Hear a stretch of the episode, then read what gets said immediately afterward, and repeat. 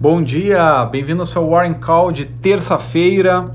Veja bem, o coronavírus já recebeu até o botão vírus no terminal Bloomberg para os usuários se manterem atualizados sobre esse tão importante tema, tão preocupante assunto para a saúde pública mundial.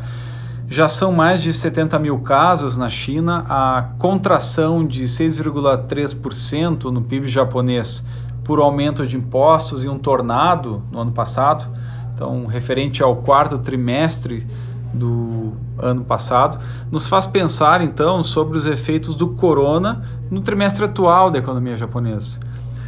Esses efeitos, é, por exemplo, a China já fala de estímulo fiscal e Singapura diminui a projeção do PIB.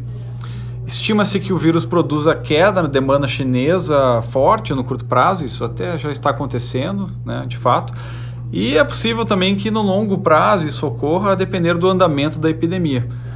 E a mediana de projeções de crescimento do PIB chinês, portanto, no primeiro trimestre está em 4%, uma queda forte aí na, na projeção. É a menor projeção desde 1990 a Bolsa Brasileira então encerrou em alta na segunda-feira, de semana pré-carnaval. O índice subiu em dia de vencimento de opções e acompanhou os mercados acionários ao redor do mundo, que sobem por esse impulso das novas medidas que comentamos do governo chinês para estimular a economia, visando compensar os danos do Covid-19.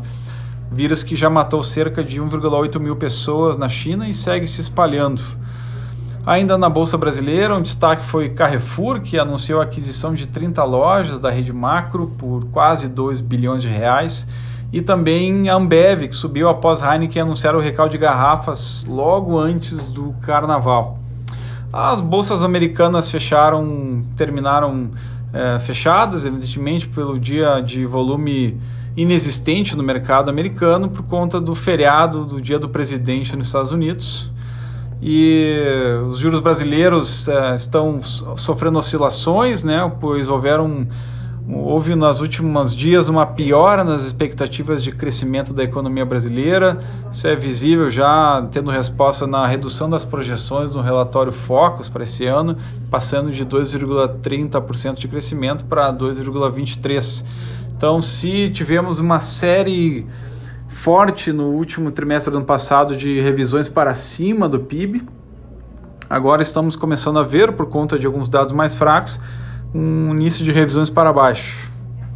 O CDS Brasil está na menor cotação desde 2008, embora o dólar tenha subido, o nosso CDS caiu, o dólar não subiu por conta desse aumento de risco e sim por conta da, da provável piora na nossa economia e naturalmente desvalorizando a, a nossa moeda, né? Se a expectativa é de piora na, na atividade econômica, a moeda daquele país tende a, tende a se desvalorizar. É, no mais é isso, pessoal. Desejo uma excelente terça-feira, um, ótimos negócios e até amanhã. Um grande abraço.